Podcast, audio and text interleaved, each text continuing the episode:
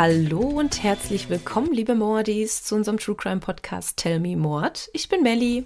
Und ich bin die Fuxi. Wir sind heute bei Z im Alphabet. Wie krass ist das bitte? Wir sind einfach einmal von A bis Z durch und uns gibt es ja erst seit dem 1. April und ich finde es einfach Wahnsinn, wie wir in dieser Zeit gewachsen sind und, und wie ihr uns folgt und begleitet auf unserer Reise mit diesem Podcast. Also ich kann es nicht anders beschreiben, weil das ist für uns noch immer, ja, ich weiß gar nicht, wie ich es beschreiben soll. Es ist immer noch super surreal. Ja, ja. dass ihr uns gerne hört und dass wir tatsächlich von ein paar Leuten der Lieblings-True Crime Podcast geworden sind. Also das freut uns riesig und ja. Einfach so eine Routine auch. Ja. ja. Nee, das ist echt toll. Und vor allem, wenn uns Leute schreiben, sie freuen sich schon auf die nächsten Folgen und das motiviert uns einfach umso mehr. Das wollte ich jetzt einfach mal bei Z droppen. genau, und tatsächlich haben wir heute auch eine Besonderheit denn wir haben kein Überthema mit Z, sondern den Namen des Täters mitgebracht. Und das aber auch nicht ohne Grund. Ja, es haben sich ja immer sehr viele bei uns gemeldet und uns irgendwelche Mörder geschickt, die mit dem Anfangsbuchstaben zu unseren Überthemen gepasst hätten, beziehungsweise zu unserer Reihenfolge im Alphabet. Aber wir wollten das ja bisher immer bei den Überthemen belassen. Heute, wie gesagt, eine kleine Besonderheit. Erzähl mal, Fuxi. Ja, und in der neuen Staffel wollen wir halt nicht nur die Namen von bekannten Serienkillern nehmen, sondern auch Städtenamen oder Namen, unter denen die Fälle bekannt sind. Und heute geht es um Z wie Zodiac Killer. Zodiac Killer haben wir tatsächlich auch sehr häufig geschickt bekommen von euch und wir waren immer am Hadern, hm, machen wir das jetzt, machen wir das nicht? Und ich muss sagen, ich freue mich riesig, dass wir das jetzt machen, weil es ja auch ein paar neue Erkenntnisse gab in diesem Fall. Ganz genau, weil dieser Fall ist ja tatsächlich eigentlich ungelöst, also ein Cold Case. Mhm. Und wie Melly richtig gesagt hat, einige von euch True Crime Junkies haben uns auch schon zahlreiche Newsartikel weitergeleitet, in denen geschrieben wurde, dass dieser Fall vermeintlich gelöst wurde nach 50 Jahren. Mhm. Und es gibt wohl einen weiteren möglichen Täter, der jetzt identifiziert wurde. Und heute möchten wir euch mal alles zusammentragen, was passiert ist, wer zum Kreis der Verdächtigen gehört, beziehungsweise wer der mögliche Täter sein könnte. Mhm. Ich war auch total geflasht, als du mir das weitergeleitet hattest, von wegen möglicher Täter gefunden. Ich sofort auf die Seite drauf, gegoogelt, also wirklich angefangen zu recherchieren. Und als du dann sagtest, du machst den Fall, habe ich erstmal die Füße hochgelegt und dachte, okay, dann lass dich einfach mal überraschen, was Fuchsi dir erzählt. Ja, weil dieser Fall ist tatsächlich total umfangreich. Deswegen müssen wir heute mal spontan gucken, ob es entweder eine längere Folge wird oder eine Doppelfolge. Mal sehen, oder? Ja, einfach ja. spontan? Genau, gucken wir einfach Irgendwann mal. machen wir einfach einen Cut. Hm. so, und jetzt haben wir die ganze Zeit Zodiac, Zodiac, Zodiac gedroppt. Aber was soll das eigentlich bedeuten? Was heißt Zodiac? Wofür steht Zodiac? Es gibt ja vielleicht sogar Leute da draußen, die noch nichts von Zodiac gehört haben. Soll es ja auch geben, scheinbar. Kenne ich das zwar niemanden, ihr? aber. also, Zodiac Killer oder Zodiac ist das Pseudonym eines Serienmörders in den USA, der zwischen Dezember 1968 und Oktober 1969 in der San Francisco Bay Gegend fünf Menschen ermordete. Zwei weitere haben schwer verletzt überlebt. Das klingt jetzt für uns, die ja Serienmörder kennen, die eine weitaus höhere Opferzahl verzeichnen können, wie zum Beispiel John Wayne Gacy, der Wunderheiler aus Indonesien, Ted Bundy, Green River Killer, nicht unbedingt spektakulär. Fünf Leute, zwei mm. Überlebende. Aber während die Ermittlungsbehörden offiziell von sieben Opfern ausgehen, behauptete der Zodiac Killer 37 Morde begangen zu haben. Und hinzu kommt, dass Zodiac über mehrere Jahre Briefe an Lokalzeitungen verschickte, wie das auch BTK gemacht hat oder der Mörder der Black Dahlia. Mhm. Und einige seiner Briefe waren verschlüsselt. Also dazu komme ich aber später nochmal im Detail. Und in diesen Briefen verhöhnt er die Polizei. Zum Beispiel sagt er, ich werde meinen richtigen Namen verraten, macht das aber dann doch nicht. Also irgendwie spielt er mit ihnen einfach ein Spiel.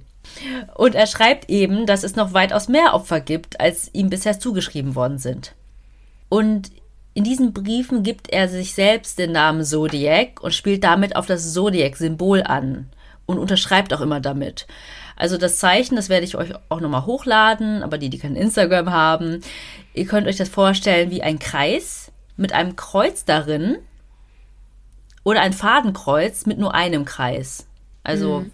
Kennt das aus, weiß ich nicht, so Spielen, wenn es darum geht, ähm, So zu Ego-Shooter. zielen, eine Zielscheibe, Mhm. genau, dass dann aber nur ein Kreis ist und dann ein Kreuz darüber.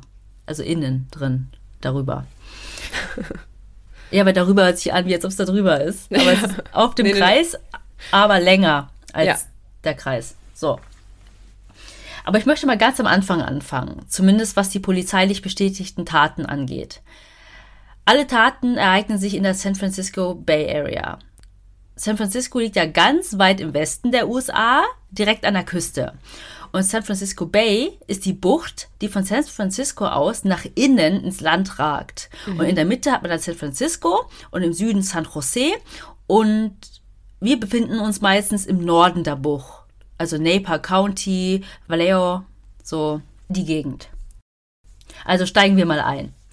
Am 20. Dezember 1968 um 19.30 Uhr in Vallejo, Kalifornien, fuhr der 17-jährige David Faraday mit dem Auto seiner Mutter, einem Rambler, zum Elternhaus der 16-jährigen Betty Lou Jensen.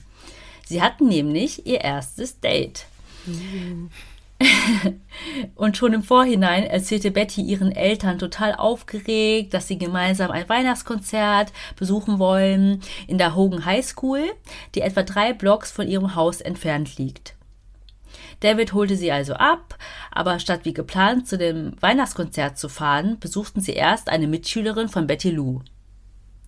Bei der blieben sie bis ca. 21 Uhr und fuhren danach in ein Drive-In-Restaurant. Danach verließen sie die Stadt und fuhren dann auf der Lake Herman Road Richtung Osten. Also gingen sie gar nicht auf dieses Weihnachtskonzert. Ja, genau. Kurz nach 22 Uhr parkten sie etwa fünf Meter vom Straßenrand entfernt am Wasserwerk von Benicia. Also das ist immer noch alles so nah beieinander oben. Dieser Platz wurde aufgrund seiner Abgeschiedenheit häufig von Liebespaaren aufgesucht. Also ich weiß nicht, ob es das bei euch auch zu Hause gibt. Bei mir in der Heimatstadt gibt es auch so einen Ort, den haben wir immer Panoramaweg genannt, wenn man so über die ganze Stadt schauen konnte. Also Romantic. Richtig Oh, ich romantic. kenne das, ich kenne das auch. Da gibt es so ein, zwei Fleckchen bei mir. Ähm, da treffen sich dann auch so, ja, Pärchen, die dann im Auto rummachen. Äh, Keine Ahnung. Also ich weiß nicht, was da noch so alles passiert, aber ist zumindest, ja, sehr romantisch. Und ich finde es auch immer so interessant, dass diese Orte so dafür bekannt sind, dass man gar nicht mehr so abgeschieden ist, weil da so Ja. viele Leute sind. Ja. Parkt daneben dir ein Auto mit auch so zwei Leuten drin und denkst dir so, okay, hier ist einfach hier kollektives Rummachen. Fenster beschlagen. Nein, okay. Sorry Leute, zurück zur Story. Zwei Männer, die in der Nähe auf Waschbärenjagd waren, beobachteten wenige Minuten später, wie ein Auto die Lake Herman Road verließ und neben dem Rambler parkte. Es war dunkel und sie konnten die Person am Steuer nicht erkennen. Und was nun geschieht, kann nicht mit Gewissheit rekonstruiert werden, aber so ist es womöglich abgelaufen. Der Fahrer des zweiten Autos stieg aus, zerschoss mit einer Pistole das rechte hintere Fenster und feuerte dann auf den linken Hinterradkasten. Daraufhin versuchten David und Betty Lou durch die Vordertür auf der Beifahrerseite zu fliehen. Aber David wurde beim Verlassen des Autos durch einen Kopfschuss schwer verletzt und stürzte auf den Kiesboden vor der Beifahrertür. Betty Lou rannte davon, wurde jedoch nach circa neun Metern von fünf Kugeln in den Rücken getroffen und fiel dann ebenfalls zu Boden. Anschließend fuhr der Täter mit seinem Wagen davon. Und das haben alles die Waschbärjäger beobachtet. Nee, die haben einfach nur gesehen, dass ein zweites Auto diese Straße verlassen hat und neben dem Rambler geparkt hatten. Und sie konnten die Person am Steuer nicht erkennen. Okay. Und das, was danach passiert war, konnte man halt am Tatort rekonstruieren. Ah, okay. Ja, aber mal ganz kurz. Wer bitte geht Waschbären jagen? Leute in den USA. Macht man das? Jagt Ja. man Waschbären? Wirklich? Okay, krass. Hier gibt's halt keine. Ja, also, ja, soweit ja. ich weiß. Aber Aber hier machen das auch alle mit Rehen und nicht alle, aber Gänse, Enten. Okay. Finde ich irgendwie strange. Ich finde die ja so Ja, süß. Und ich weiß ich nicht, ich mag die besonders gerne, seitdem ich meinen Hund habe. Und der erinnert mich immer so an so einen kleinen Waschbär, weil der auch so eine Maske hat. Stimmt. Als eine Anwohnerin gegen 23.15 Uhr vorbeifuhr und die beiden Teenager neben dem Auto liegen sah, fuhr sie weiter Richtung Venetia, um Hilfe zu holen. Und ich erinnere, wir sind im Jahr 1968, also war halt nichts mit Handys. Sie musste mhm. halt weiterfahren, um dann von dort Hilfe zu holen. Mhm. Unterwegs stoppte sie eine Polizeistreife, die ihr entgegenkam, und sie erzählte den beiden Beamten, was sie entdeckt hatte. Als die Polizisten gegen 23.30 Uhr dann am Tatort eintrafen, war Betty Lou bereits an ihren Verletzungen gestorben. David starb kurz nach Mitternacht auf dem Weg ins Krankenhaus. Oh Mann. Am Tatort wurden Patronenhülsen einer 22er Kaliberpistole gefunden und sichergestellt.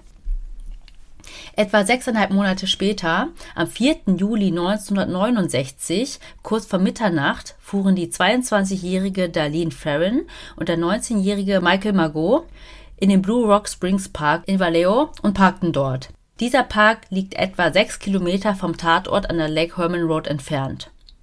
Auf dem Weg dorthin wurden die beiden von einem hellen Auto verfolgt.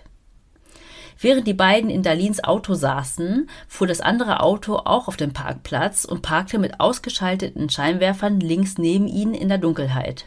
Mhm. Kurz darauf fuhr es wieder weg. Dann kehrte dieses Auto jedoch fünf Minuten später wieder zurück und parkte dieses Mal hinter ihnen. Auch sehr gruselig. Mega. Mhm. Ich meine, erstmal nicht ungewöhnlich, wenn jemand neben dir parkt, gerade an so einem beliebten Ort, wo halt sich Pärchen treffen, haben wir ja gerade gesprochen, dann bist du gar nicht mehr so alleine. Aber wenn der dann mhm. wegfährt und plötzlich wiederkommt und hinter dir parkt, dann hätte ich auch sofort ein mulmiges Gefühl. Total, ja. Und Michael hatte wahrscheinlich auch dieses mulmige Gefühl, weil er sie dann gefragt hat, ob sie die Person im Auto hinter ihnen kennt. Mhm. Und sie sagte dann nur zu ihm, ach, mach dir keine Sorgen, es ist schon alles okay. So, don't worry, it's okay oder so, ne? Der Fahrer des zweiten Wagens stieg dann aus und näherte sich der Beifahrertür. Oh, Gänsehaut. Gruselig. Ja, und es ist fucking dunkel, Leute. Es ist mhm. dunkel. Michael kurbelte dann das Beifahrerfenster runter und der Unbekannte leuchtete mit einer Taschenlampe in das Auto und feuerte dann unmittelbar danach mehrere Schüsse auf die beiden ab. Oh Gott.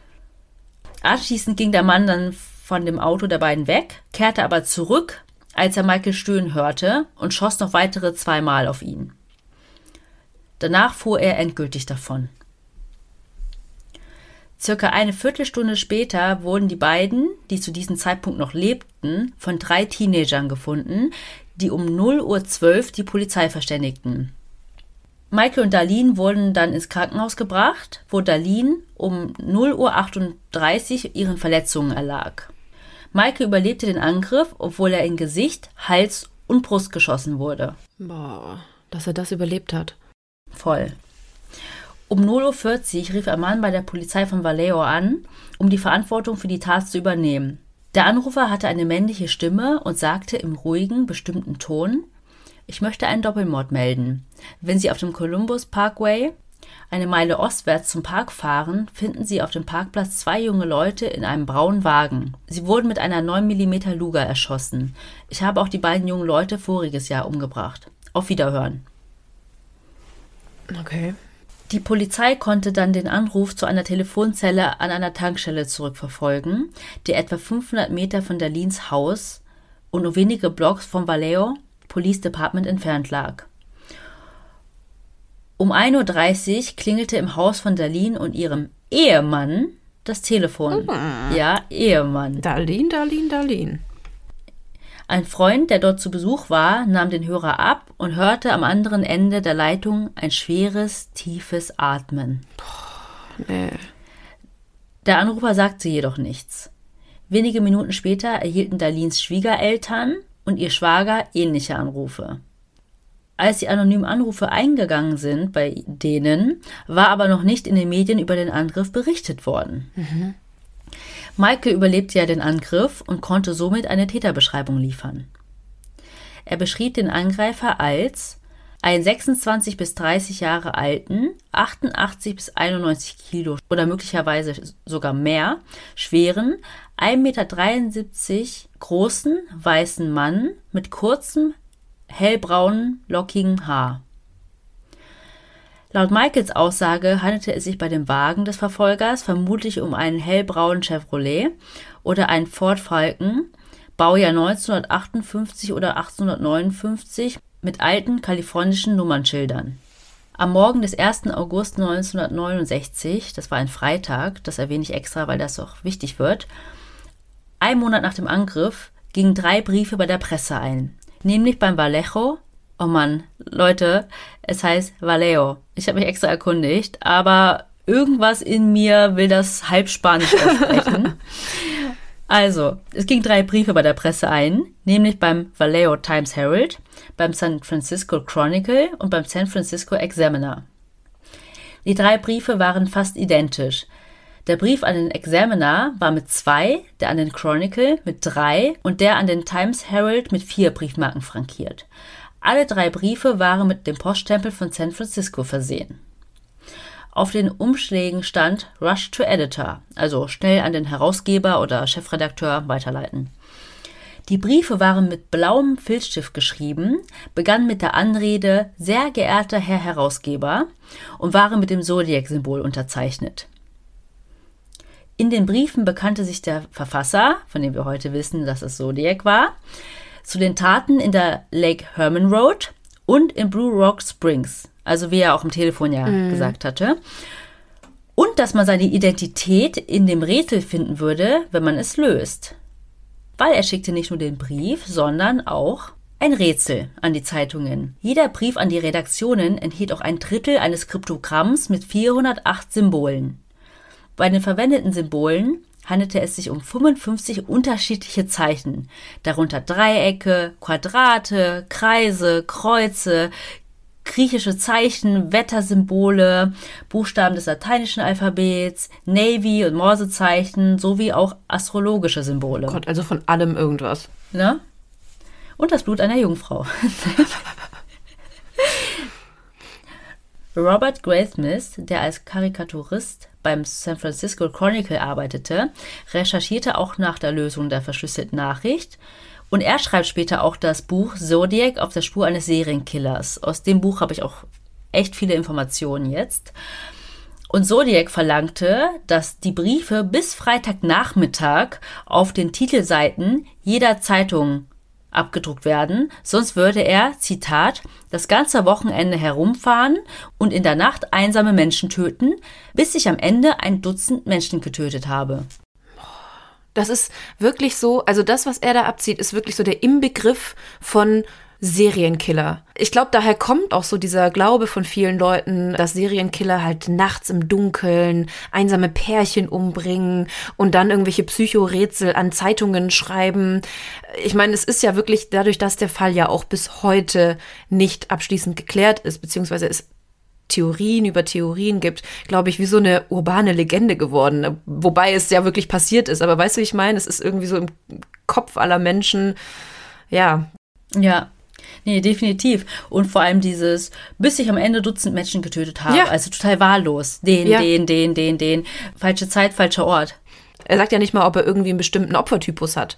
Also bisher hat er ja Pärchen umgebracht. Man könnte jetzt glauben, dass die besonders gefährdet sind, aber ich glaube, wie wir später herausfinden werden, ist das nicht so. Hm. Da möchte ich auf jeden Fall noch nichts vorwegnehmen. Ich hoffe, ich habe jetzt nichts vorweggenommen. Der Times Herald und das San hm. Francisco Chronicle brachten ihre Teile des Geheimtexts mit ihrer Samstagsausgabe heraus, wobei sich die Verantwortlichen des San Francisco Chronicles dazu entschieden, den Text nicht auf der Titelseite, sondern auf Seite 4 abzudrucken. In einem neben dem Code abgedruckten Artikel wurde der Polizeichef von Vallejo, Jack E. Stills, mit den Worten zitiert, wir sind nicht davon überzeugt, dass der Brief von dem Mörder geschrieben wurde und forderte damit den Verfasser auf, einen zweiten Brief mit weiteren Fakten zu schicken, um seine Identität zu beweisen. So ähnlich wie bei BTK war das ja auch so. Der Examiner entschloss sich zunächst gegen eine Veröffentlichung seines Drittels. Also ich habe ja gesagt, die beiden Zeitungen haben den Text und den Code mit ihrer Samstagsausgabe rausgebracht. Der eine wirklich auf der Titelseite, wie verlangt, und der andere auf Seite 4. Und der Examiner entschloss sich dagegen und wollte das nicht veröffentlichen. Mhm. Aber es war ja dann schon das Wochenende und als die angedrohten Morde nicht stattgefunden haben, wurden schließlich alle drei Teile veröffentlicht. dann beim Examiner in der Sonntagsausgabe. Und obwohl sich die Zeitungen nicht exakt an die Vorgaben gehalten haben, also nicht bis Freitagnachmittag, nicht alle auf der Titelseite, die eine Zeitung sogar erst Sonntag, kam es trotzdem nicht zu den Morden am Wochenende. Mhm. Am 7. August 1969, also eine Woche später, ging beim San Francisco Examiner ein weiterer Brief ein mit der Anrede Dear Editor, this is Zodiac speaking.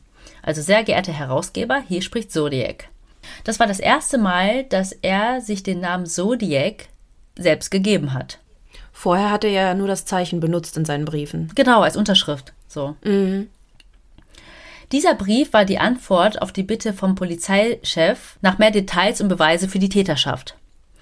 In diesem Brief gab Zodiac Details über die Morde an, die noch nicht an die Öffentlichkeit gelangt waren, sowie eine Botschaft an die Polizei, dass sie mich haben werden, wenn sie seinen Code knacken.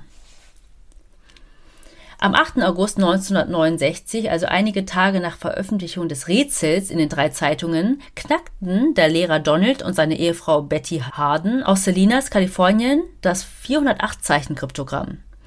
Es enthielt auch einige Rechtschreibfehler, wobei man nicht weiß, ob das Absicht oder ein Versehen war. Okay.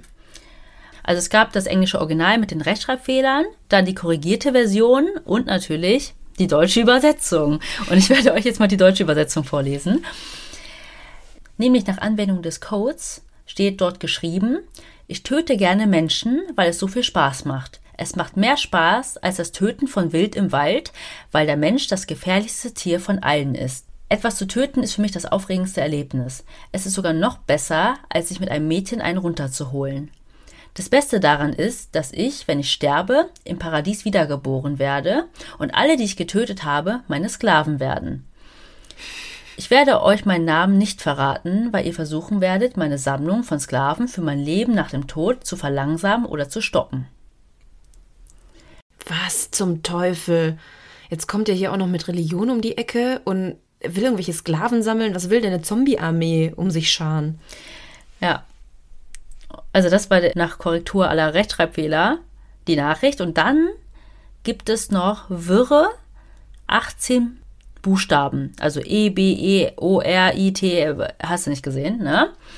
Ähm, Zum Schluss dann, oder wie? Genau. Also mhm. da haben die Codes und die jeweiligen Buchstaben, die dazu gehört haben, nicht gepasst.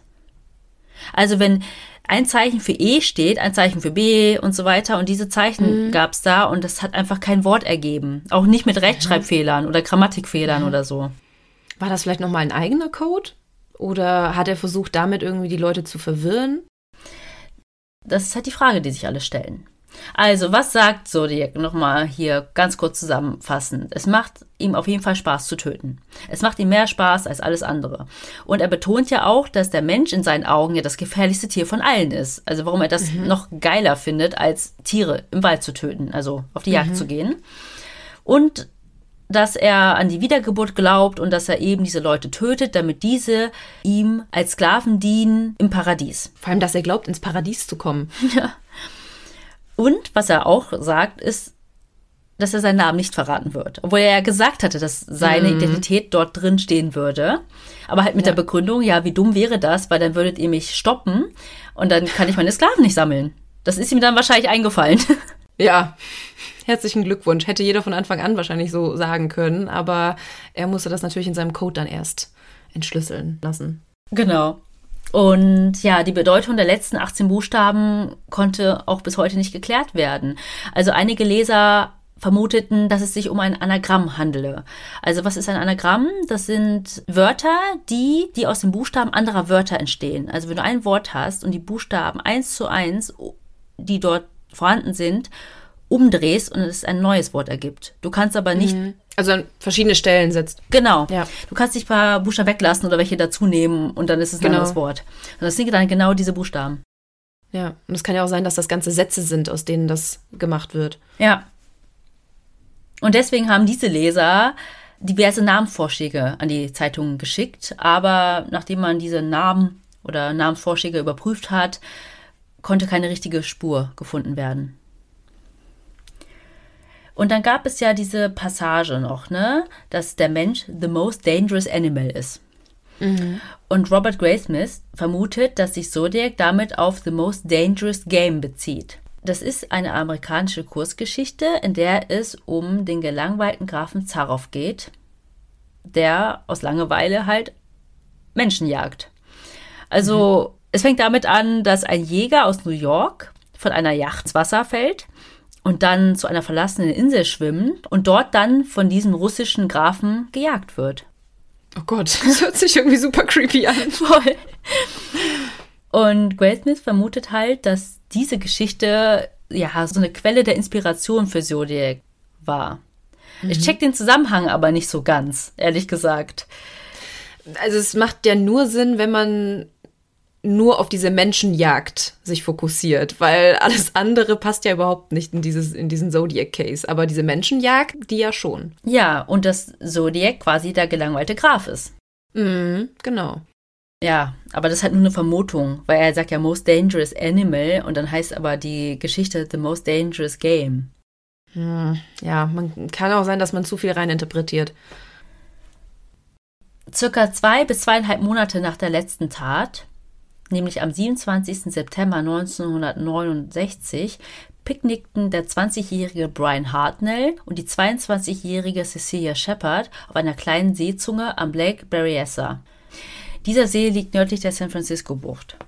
Sie waren beide Studenten am Pacific Union College. Es war nachmittags und der Seeabschnitt war aufgrund der Jahreszeit menschenleerer, als man es sonst aus dem Sommer kennt. Sie lagen dort, unterhielten sich und genossen die Zweisamkeit. Also da könnte man tatsächlich sagen, sie waren wirklich allein. Hm. Boah, ich kenne die Szene und ich finde das jetzt gleich so gruselig, wenn du das erzählst. Oh. Aus dem Film? Ja, aus ja, dem Film. Und, voll. Oh, nee, erzähl. Nach einiger Zeit bemerkte Cecilia in der Ferne einen dunkel gekleideten Mann, der sie zu beobachten schien und langsam näher kam. Brian merkte davon nichts, weil er neben ihr lag und nach oben schaute und nicht wie sie nach vorne. Mhm. Cecilia machte dann Brian darauf aufmerksam und der Mann versteckte sich hinter einem Baum. Wie auffällig. Vor, wie, vor allem, wie gruselig. Oh, voll. Das erinnert mich so sehr an die Halloween-Filme mit Michael Myers. Mhm. Hast du die mal gesehen? Mit der Maske, wo er dann so äh, um die Ecke ja guckt. Immer im Hintergrund. Ja. Also ich, also ich finde, Leute, schaut euch diese Filme an, wenn ihr auf gruselige Filme steht. Ich finde, das sind wirklich ein, welche von den besten Halloween-Gruselfilmen. Weil es ist auch so, in so banalen Szenen steht er einfach so mehrere hundert Meter weit weg und wenn du nicht genau hinschaust, siehst du ihn nicht und plötzlich siehst du aber, dass sich dabei was bewegt und das ist so ganz weit im Hintergrund und im Vordergrund reden die so ganz normal miteinander, es passiert gar nichts und er steht da und beobachtet und das erinnert mich so sehr daran. Mit der Maske. Oh, ja, ich steigere mich gerade rein. Gut, dass ja. es nicht dunkel ist, wenn wir gerade aufnehmen. Echt so. Bei mir schon, guck mal. In meiner Höhle. Aber dann kam der Unbekannte wieder hinter dem Baum hervor. Er hat sich wahrscheinlich gedacht, okay, fuck, der mich eh schon gesehen. er trug einen schwarzen, henkersartigen Kapuzenpullover, auf dem auf der Brust ein weißes, etwa 8x8 großes, kreuzförmiges Symbol zu sehen war und er trug eine aufklappbare Sonnenbrille, also wo du die Sonnenbrillengläser hochklappen kannst. Und er kam weiter auf sie zu. Er zielte mit einer Pistole auf die beiden und sagte, ich will euer Geld und den Autoschlüssel. Ich brauche den Wagen, weil ich nach Mexiko will. Außerdem sagte der Mann, dass er aus dem Gefängnis in Deer Lodge, Montana, ausgebrochen und mit einem gestohlenen Auto unterwegs sei.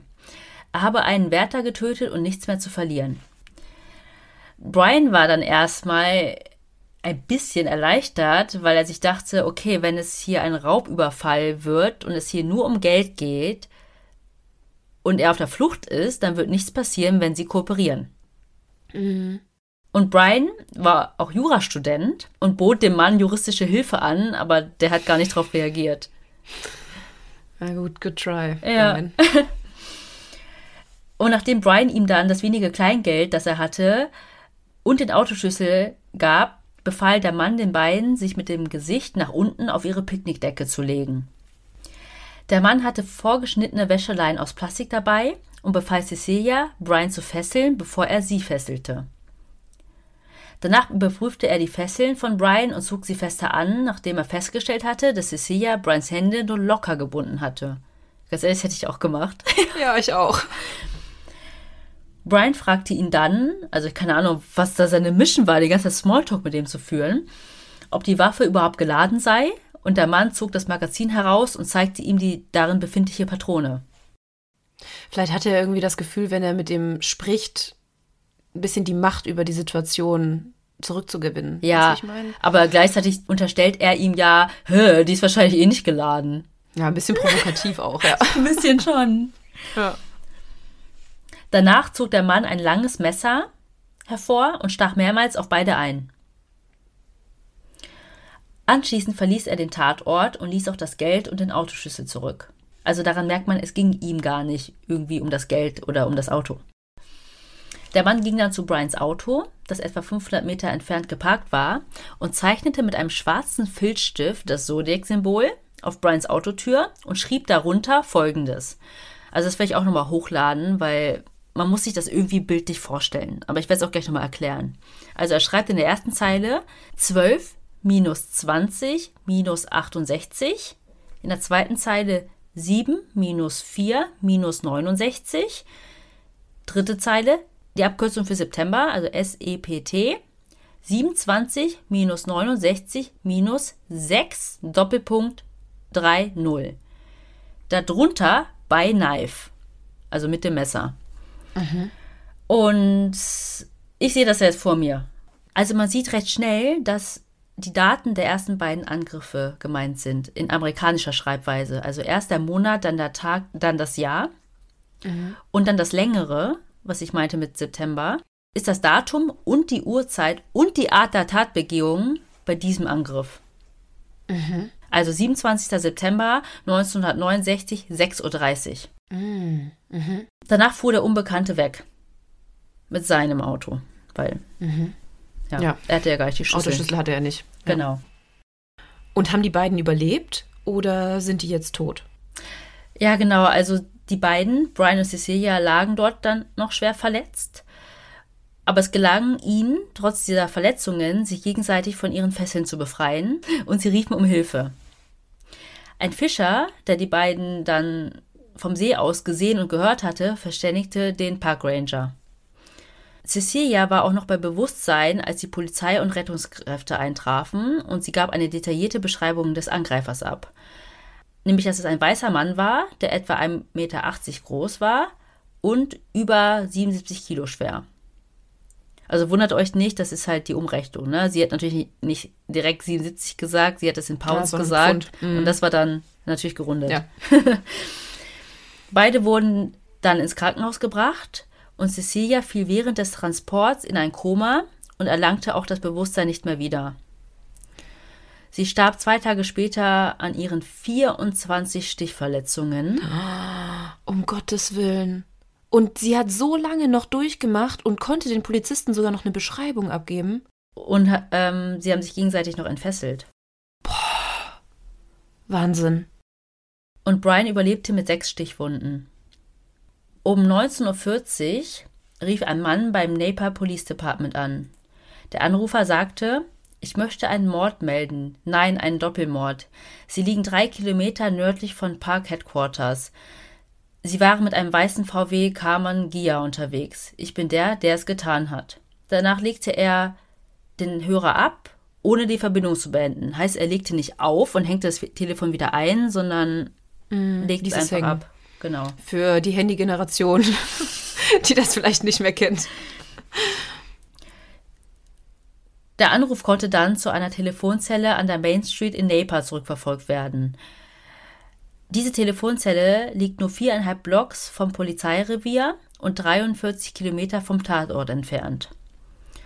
Die Ermittler konnten auch noch einen feuchten Handabdruck vom Telefon abnehmen, aber konnten ihn keinem Verdächtigen zuordnen. Also hatten sie da Fingerabdrücke? Ja, so einen feuchten Handabdruck, aber das hatten wir ja auch schon. Du kannst ja nicht dann das irgendwie durch ein System laufen lassen und schon gar nicht 1969. Nee, nee. Ja. Ähm, und dann in ganz Amerika suchen, sondern nur wenn du einen Verdächtigen hast, kannst du das ja abgleichen. ja.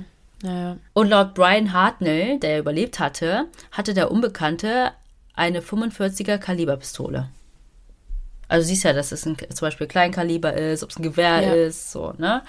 Ja. Und dann wurden ihm wahrscheinlich die ganzen Sachen gezeigt und dann, das sieht eher irgendwie nach der Pistole aus. Mhm. Er hat ja die ganze Zeit mit der Pistole auf die gezielt. Oder sie Mhm. damit bedroht. Aber benutzt hat er ja das Messer. Es war eigentlich nur, um die beiden ruhig zu halten. Ja. Genau, gemordet wurde aber mit dem langen Messer. Mhm. Was ja sonst auch nicht der Fall war. Der hat ja vorher die äh, Opfer erschossen. Genau. Ja. Also es war das erste Mal jetzt mit dem Messer, okay. Mhm. Machst du dir jetzt mal keine Notizen? äh, Zwei Wochen später, am 11. Oktober 1969, gegen halb zehn Uhr abends, stieg ein Mann einen Block westlich vom Union Square in San Francisco in das Taxi von Paul Stein und bat darum, zur Washington und Maple Street in Presidio Heights gefahren zu werden. Circa eine Viertelstunde später erreichten sie das Fahrziel. Der Fahrgast forderte Paul Stein auf, noch einen Block weiterzufahren. Also als er eigentlich angegeben hatte. Schon da war. Als dann das Taxi zum Stehen kam, hielt der Fahrgast Paul Stein eine 9 mm Handfeuerwaffe von hinten an die rechte Wange und drückte ab. Er nahm die Brieftasche und die Autoschlüssel an sich und riss ein Stück von seinem blutverschmierten Hemdzipfel ab. Die ganze Tat wurde von drei Jugendlichen auf der anderen Straßenseite beobachtet, die noch währenddessen die Polizei anriefen. Also, die, die standen dort nicht, die waren in dem Haus. Mhm. Da, aber das ist ja auch, also der wird ja auch immer mutiger. Ich meine, wir gehen davon aus, dass es sich um Zodiac handelt. Aber vorher war das ja immer an abgelegenen Orten und jetzt halt mitten in so einer Wohngegend, wo überall Häuser stehen und jeder ihn beobachten könnte. Ja, aber zumindest war es halt abends, nachts irgendwo auf der Ja. Straße. Es war jetzt nicht äh, Times Square, aber Ja. auf jeden Fall nicht irgendwo an einem See, irgendwo abgelegen. Ne? Definitiv. Er wähnt sich ja schon so ein bisschen in Sicherheit, habe ich das Gefühl. Das ist so geil, das, das ist so deine Lieblingsaussage. Der Täter wähnt sich in Sicherheit. Ist ja auch so. Also ganz ehrlich, ich meine, der kommt jetzt dreimal mit einer Tat durch, gibt das sogar bei der Polizei persönlich an, was er getan hat. Und ich habe immer das Gefühl, so, der muss sich jetzt steigern. Und jetzt fährt er halt in der Wohngegend und ermordet da einfach mal einen Taxifahrer. Ja, gut, dass du das sagst, weil es ist ja ganz oft so, dass es den Serienkillern nicht um die Mord an sich geht und dass sie das einfach nur für sich behalten und nur sich selbst dran, weiß nicht, aufgeilen, sondern es Ja. eben darum geht, dass alle sich fürchten, alle Angst haben, dass er- er diesen Nervenkitzel braucht. Ja, ich werde eventuell erwischt, aber ich bin so klug, dass ich aber entkomme und mich da rauswinde und so. Ja, ja. Ich meine, angefangen bei den Briefen, weiter mit dem Code, der in der Öffentlichkeit publiziert werden sollte, die Anrufe bei der Polizei und jetzt halt das. Also es ist schon, es spitzt sich halt immer weiter zu. Ja. Also die Jugendlichen haben diese Tat ja beobachtet und die Polizei gerufen. Und danach haben sie noch beobachtet, wie dieser Mann das Taxi abgewischt hat, also mit dem ganzen Blut, und dann in Richtung Presidio davon lief, also nördlich einen Block weiter. Aus ungeklärten oder unerklärlichen Gründen wurde bei der Aufnahme der Täterbeschreibung fälschlicherweise notiert, der Verdächtige sei afroamerikanischer Abstammung. Ja. Ja, hab ich mir auch gedacht. Dabei handelte es sich um einen weißen Mann. Hat aber keiner gesagt. Nö, das wurde einfach irgendwie notiert. Aber die haben es nicht gesagt. Diese Information gab dann der Polizeifunk auch an alle Streifenwagen in der Nähe durch. Ist ja klar. Und dann suchen die auch nach einem afroamerikanischen Mann. Ja. Gegen 22 Uhr, zwei Blocks vom Tatort entfernt, beobachteten die Streifenbeamten Donald Fook und Eric Selms einen weißen Mann, der auf dem Bürgersteig der Jackson Street in Richtung Osten ging und eine Treppe betrat, die zum Vorgarten eines der Häuser auf der Nordseite der Straße führte. Und da der Mann nicht dem Profil des Gesuchten entsprach, hielten die Beamten ihn auch nicht an. Als der herbeigerufene Krankenwagen um 22.10 Uhr am Tatort eintraf, war Paul Stein bereits tot. Ich meine, der hat den Kopfschuss gehabt, ne? Aus nächster Nähe. Der Täter hatte ja seine Brieftasche und Autoschlüssel mitgenommen, aber seine Uhr, sein Ring und sein Scheckbuch zurückgelassen. Also, wäre es ein Raubmord gewesen, hätte man ja alles mitgenommen, oder? Ja, ja, genau. Ja, und vor allem die Autoschlüssel und das Opfer liegt aber noch in dem Wagen. Brauchst du ja nicht. Stimmt, so habe ich es noch gar nicht gesehen. Vielleicht passt er auch in mein Auto. Shit.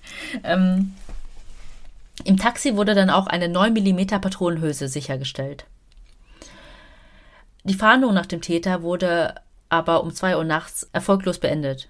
Also die ganzen Streifenpolizisten haben halt da niemanden in der Nähe irgendwie festnehmen können oder zur Befragung mitnehmen können, weil sie einfach, ja, keinen gefunden haben, der da irgendwie reinpasst. Aber halt auch sehr schnell beendet, also vier Stunden später, ne? Aber danach, als dann festgestellt wurde, okay, Mist, das war ein weißer männlicher Fußgänger, haben natürlich alle Polizisten dann überlegt, wen haben wir aber gesehen, der weiß war. Daraufhin konnte der eine Beamte der beiden, die ich ja erwähnt hatte, eine Beschreibung abgeben von dem weißen männlichen Fußgänger, den sie da gesehen hatten. Nämlich schätzte er ihn auf 35 bis 45 Jahre alt, ca. 1,70 Meter groß, mit Bürstenhaarschnitt. Er beschrieb den Fußgänger ähnlich wie die Jugendlichen. Sie beschrieben den Verdächtigen aber als jünger und schätzten ihn auf 25 bis 30 Jahre alt mit Bürstenhaarschnitt und einer Größe von etwa 1,73 Meter bis 1,75 Meter, aber sagten allgemein, der sah total normal aus. Also sehr unauffällig. Es wurde dann eine Ermittlung eingeleitet, aber es wurden keine Verdächtigen gefunden. Die Detectives Bill Armstrong und Dave Toshi übernahmen dann den Fall. Die drei jugendlichen Zeugen arbeiteten mit einem Polizeikünstler zusammen, um ein Phantombild von Steins Mörder anzufertigen. Einige Tage später kehrte dieser auch zurück und arbeitete mit den Zeugen an einem zweiten Phantombild. Und das ist auch das, was man kennt, wenn man danach googelt. Und das werde ich euch auch nochmal hochladen. So, und das war der letzte offiziell bestätigte Mord durch den Zodiac Killer. Und jetzt könnte man ja zusammentragen, was diese fünf Angriffe für Gemeinsamkeiten aufweisen. Willst du vielleicht starten und das mal versuchen? Ich kann es ja mal probieren. Ich habe ja gerade auch schon so ein paar Sachen ähm, versucht, schon für mich zusammenzubringen. Also es war ja so, dass er fast ausschließlich Pärchen umgebracht hat, abgesehen von seinem letzten Mord. Also es waren ja immer Pärchen, die an abgelegenen Stellen sich getroffen haben. Dann hat er die Opfer ja auch immer mit einer kleinkalibrigen Pistole bedroht, beziehungsweise dann auch erschossen. Außer bei dem Mord am See. Da hat er ja ein Messer benutzt. Ansonsten war es ja wirklich immer eine Waffe. Ja. Was gibt's noch? Ähm, die Zeugen beschreiben ja auch immer einen ähnlich aussehenden Mann. Am Anfang war es einer mit Locken, aber mit kurzen Haaren, jetzt mit einem Bürstenhaarschnitt, aber immer ungefähr im selben Alter. Also immer zwischen 25 und 30, mal ein bisschen älter, aber auch immer ungefähr dasselbe Gewicht, also zwischen 70 und 80 Kilo oder etwas schwerer. Und dass er zwischen 1,73 und 1,77 Metern groß war. Mm, Und vielleicht, was man noch dazu sagen kann, ich weiß nicht, wie dunkel es im September um 18 Uhr war an dem See, aber es war ja auch immer abends. Also immer irgendwie im Dunkel der Nacht, also immer so ein bisschen versteckt. Aber er wurde halt auch immer mutiger, hatte ich das Gefühl. Also, ergänzt du mal, was jetzt noch fehlt? Ja, also du hast echt schon vieles gesagt. Ein paar Sachen werde ich noch nennen, die waren aber auch so offensichtlich, dass du sie wahrscheinlich nicht genannt hast, ne? Nämlich, dass die Tatorte alle in der Nähe der San Francisco Bay Gegend natürlich waren. Ich meine, das habe ich auch sehr oft erwähnt, deswegen hast du Ja. es wahrscheinlich nicht nochmal gesagt. Das war jetzt nicht plötzlich äh, auf der anderen ganz anders. Seite des Landes. Genau. Ja. Und dann wurden die Morde immer am Wochenende begangen oder an einem Feiertag. Das eine, der 4. Ah, ja. Juli, ist ja dieser Independence Day, Unabhängigkeitstag. Ach krass, ja, das ist mir irgendwie gar nicht aufgefallen. Hm. Dann, wie du schon richtig gesagt hast, Abenddämmerung oder nachts. Dann bis auf die eine Ausnahme des Taxifahrers waren es Schüler oder Studenten, die zu zweit unterwegs waren. Dann wurden alle Morde in der Nähe eines Autos oder in einem Auto verübt. Der Täter verwendete jedes Mal eine andere Waffe. Es war niemals die gleiche, also auch die Pistole nicht. Und das Tatmotiv war in keinem der Fälle wirklich Habgier und die Opfer wurden nicht sexuell missbraucht. Und der Täter prahlte per Telefon und in Briefen mit den Morden. Ja, gut, ja. genau. Und die Morde wurden in der Nähe von Gewässern oder an Orten verübt, deren Name Bezug auf ein Gewässer nahm. Blue Springs Park, dann natürlich der Lake, Hm. Drei Tage nach dem Mord an dem Taxifahrer, am 14. Oktober 1969, erhielt der San Francisco Chronicle einen weiteren Brief von Zodiac. Der Umschlag war, wie auch in den vorherigen Briefen, mit einem blauen Filzstift beschriftet und wieder an den Herausgeber adressiert, und an der für die Absenderadresse vorgesehene Stelle befand sich das Zodiac-Symbol. Weil das wäre es ja noch gewesen, wenn er da seinen vollen Namen dahin schreibt. Falls der Brief nicht ankommt, muss er an mich zurückkommen. In dem Umschlag befand sich ein Brief und ein Stück vom blutigen Hemdzipfel von Paul Stein als Beweis dafür, dass er der Mörder war.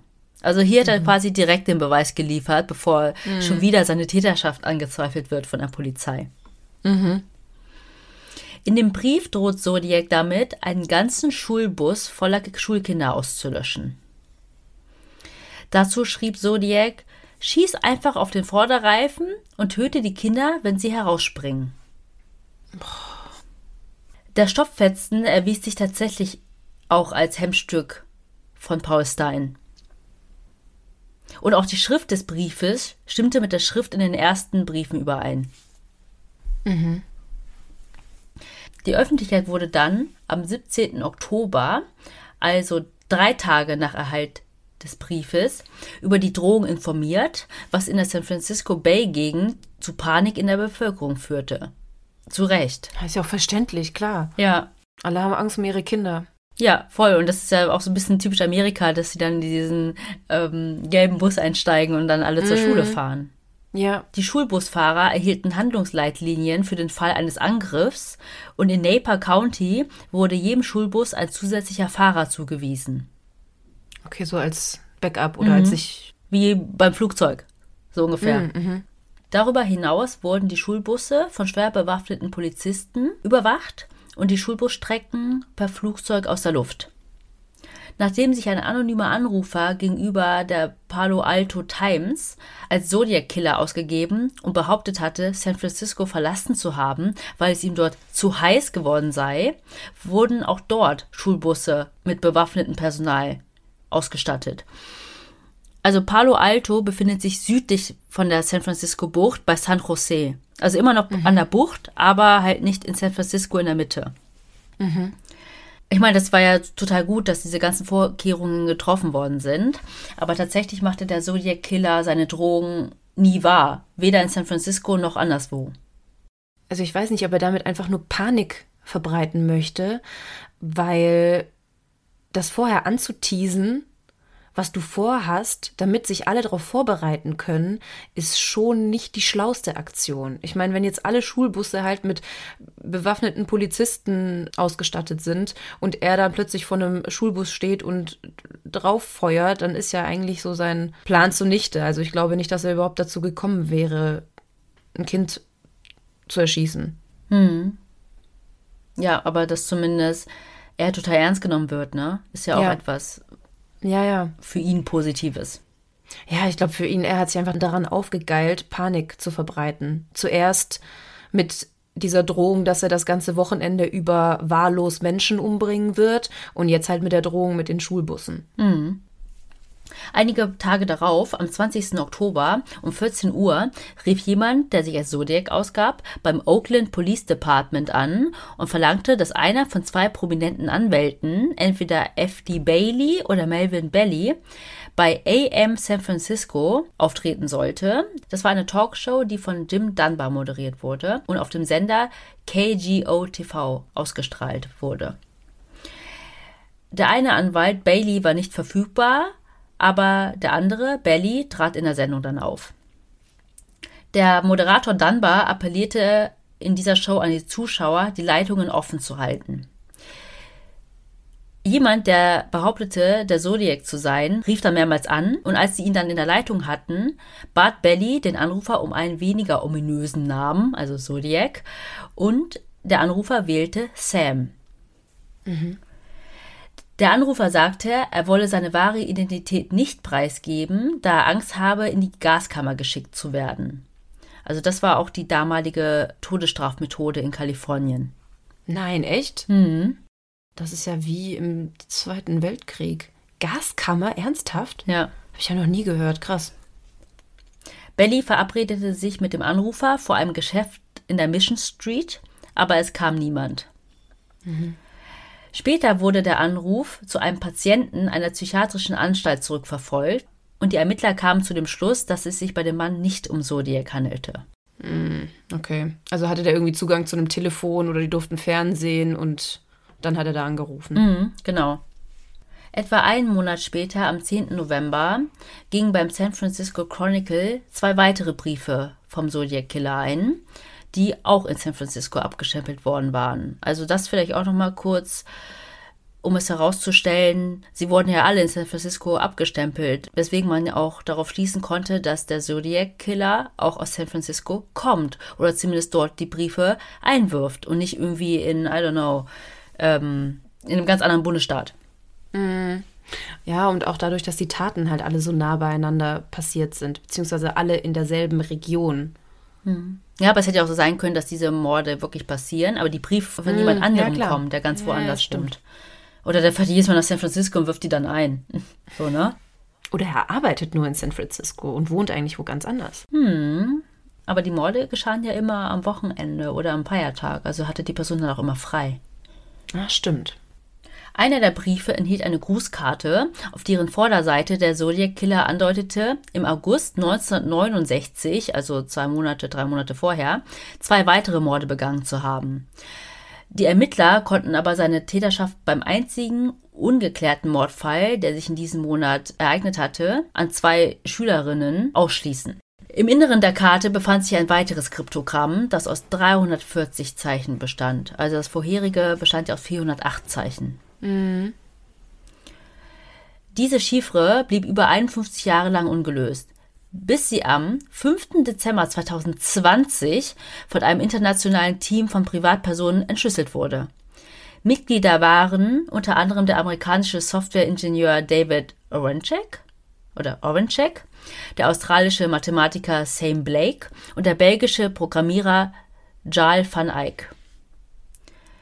Und hier auch wieder, ne? Es gibt das Original mit Fehlern, es gibt die korrigierte Version und dann auch meine deutsche Übersetzung. Und die werde ich euch mal vorlesen. Ich hoffe, dass ihr bei euren Versuchen, mich zu fassen, viel Freude habt. Das in der Fernsehshow war ich nicht, was einen Punkt von mir aufwirft. Ich habe keine Angst vor der Gaskammer, weil diese mich noch schneller ins Paradies befördern wird, weil ich nun genügend Sklaven habe, die für mich arbeiten, wo keiner sonst welche hat, wenn er im Paradies ankommt, sodass sie alle Angst vor dem Tod haben. Ich habe keine Angst, weil ich weiß, dass mein Leben nach dem Tod im Paradies ein einfaches sein wird. Ich dachte, das Leben im Paradies sollte sowieso einfach für jeden sein. Und ich würde sowieso bezweifeln, dass er ins Paradies kommt, mal abgesehen davon. Aber die anderen haben doch keine Sklaven, Melly. Sorry. Und was machen die dann? Ihm Luft zu fächern, irgendwo zwischen den Wolken? Boah. Ja. Also, in der Nachricht sagt Zodiac quasi, dass er nicht der Sam aus der TV-Show war, was die ja eh schon geklärt hatten, ne? Und dass er halt keine Angst vor der Gaskammer hatte. Und diese Entschlüsselung schickte dieses private Ermittlerteam dann auch an das FBI und diese haben dann auch, ja, die Entdeckung des Ergebnisses bestätigt. Aber das FBI erklärte auch, dass diese Nachricht zwar jetzt entschlüsselt wurde, aber es trotzdem keine Hinweise auf die Identität des Zodiacs gibt.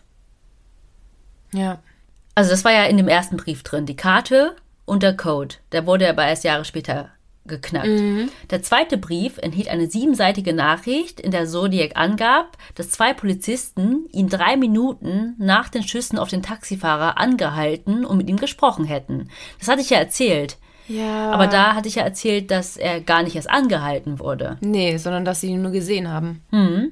Und Auszüge aus diesem Brief wurden dann am 12. November im San Francisco Chronicle veröffentlicht und darunter halt auch diese Behauptung von Zodiac. Also damit wollte er ein bisschen wieder die Polizei verhöhnen, von wegen, oh Gott, seid ihr dumm. Ihr habt sogar mit mir gesprochen. Ja. Und dann am selben Tag verfasste eben der Officer, der ja da auch mit involviert war, Donald Fug ein Memo, in dem er erklärte, was in der Nacht des Mordes an Paul Stein wirklich passiert war. Nämlich, dass die ihn gar nicht angehalten haben.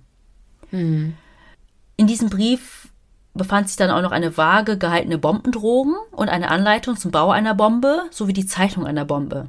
Okay. Also jetzt schon wieder die nächste Panikmache. Hm, genau. Und anderthalb Monate später, am 20. Dezember 1969, genau ein Jahr nach den Morden an den Jugendlichen David Faraday und Betty Lou Jensen, also die beide ums Leben gekommen sind, hier die mit dem Weihnachtskonzert und so. Ja. Ähm, War doch der erste Mord, oder nicht? Genau. Schickte der Zodiac einen Brief an den Rechtsanwalt Belly, den hatten wir ja schon, der da Ja. in der Talkshow aufgetreten ist.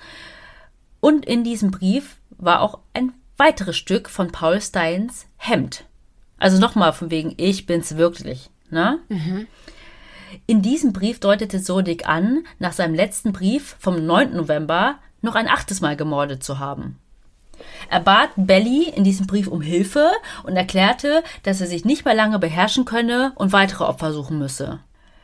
Belly ließ dann über den San Francisco Chronicle verlautbaren, also indem er da ein Statement abgab, dass er bereit sei, ihm zu helfen. Aber auf dieses Angebot kam der Zodiac Killer nie zurück.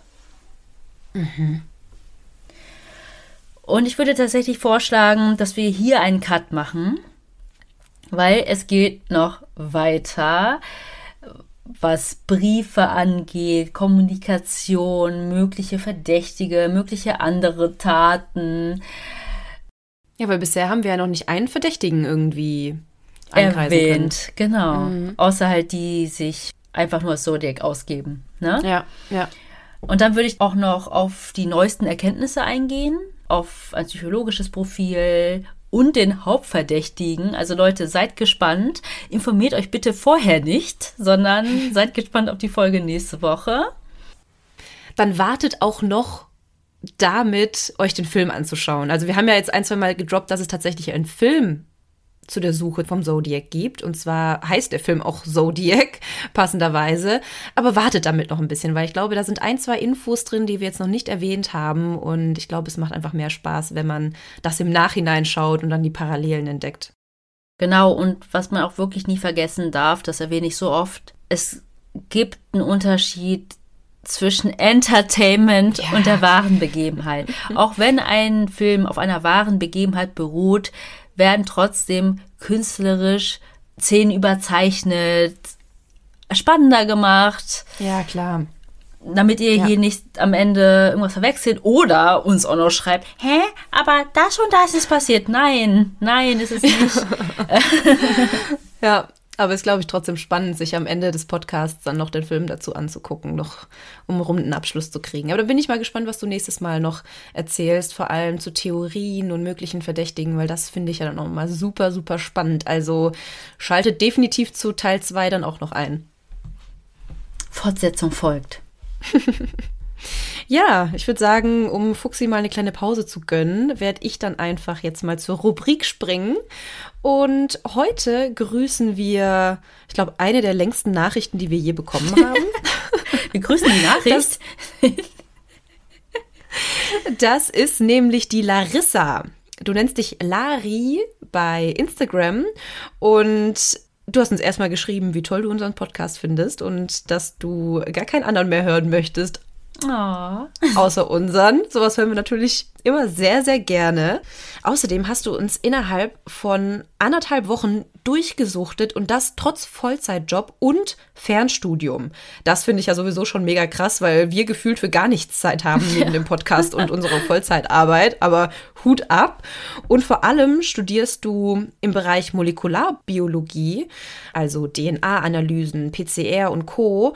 Und du sagst, wenn wir Fragen haben, können wir uns gerne an dich wenden. Ähm, darauf kommen wir bestimmt irgendwann mal zurück. Über sowas freuen wir uns immer mega. Wir sollten mal echt so ein kleines, Expertenteam. ja, vielleicht sollten wir mal so eine kleine Gruppe gründen von unseren kleinen ähm, Mordis-Experten auf WhatsApp. Und wenn wir Fragen haben, ballern wir die einfach voll und kriegen dann sofort Infos. Vielleicht machen wir das ja sogar. Also Bewerbungen Oder bei Instagram. könnt ihr schicken an tellmemodpodcast.gmail.com wenn ihr für uns arbeiten möchtet. Umsonst. Natürlich. und ein Betreff an Melli. Ja. nee,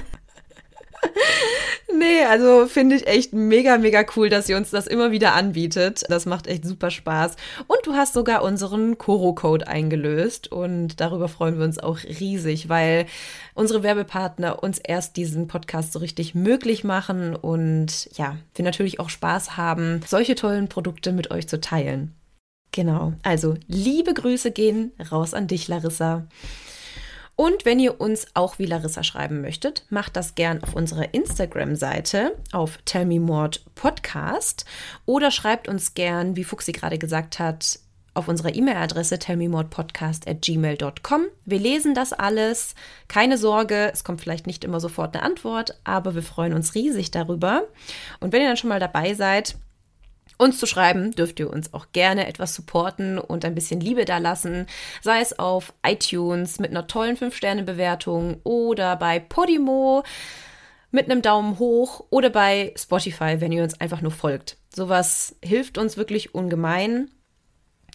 Und wer möchte, darf uns auch gerne monetär ein wenig unterstützen. Und das könnt ihr gern bei Kofi machen. Da könnt ihr uns ein kleines Trinkgeld dalassen und uns auch gerne sagen, wofür wir das Trinkgeld ausgeben sollen. Da freuen wir uns auch immer sehr. Den Link dazu findet ihr in den Show Notes. Und da es auch Leute gibt, die so faul sind wie ich und sich nicht bei Kofi anmelden möchten, ihr könnt auch gerne uns direkt paypalen. Gleiche E-Mail-Adresse. Jetzt bist du zu greedy, Fuchsi. Ja, ich weiß. Aber Leute, wir verwenden das wirklich eins zu eins für die Podcast-Arbeit. Wir haben doch einmal euch ein Update gegeben, dass wir ein neues Mikro gekauft haben. Jetzt überlegen wir, neue Kopfhörer zu kaufen. Bezahlen vielleicht auch den einen oder anderen administrativen Fee damit. Aber es ist alles für den Podcast. Also. Ja, wir bauen uns hier früher oder später so ein kleines Studio zusammen. Ja. Ja, mega cool. Dann wären wir am Ende der Folge und es bleibt uns nur noch zu sagen, was wir immer sagen. Wir hoffen, ihr habt Lust auf mehr bekommen. Oder Moormord. Und nicht vergessen, nächste Woche wieder einschalten. Tschüss. Ciao.